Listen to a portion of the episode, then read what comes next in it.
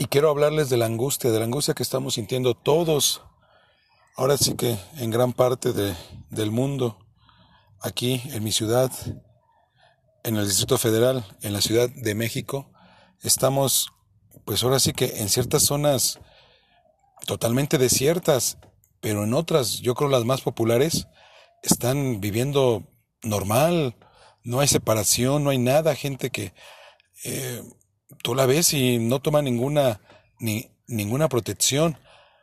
Lo más curioso en todo este, este asunto es que no hay enfermos en estas zonas. No hay enfermos y, y no hay nadie que se sienta mal ni, ni que tenga síntomas este, descritos de, de el COVID-19 y ahora sí que te hace pensar ¿Será que tienen más defensas porque son personas más sencillas, más humildes? ¿O será de pronto que dices, no es verdad? ¿No sucede? ¿No está pasando?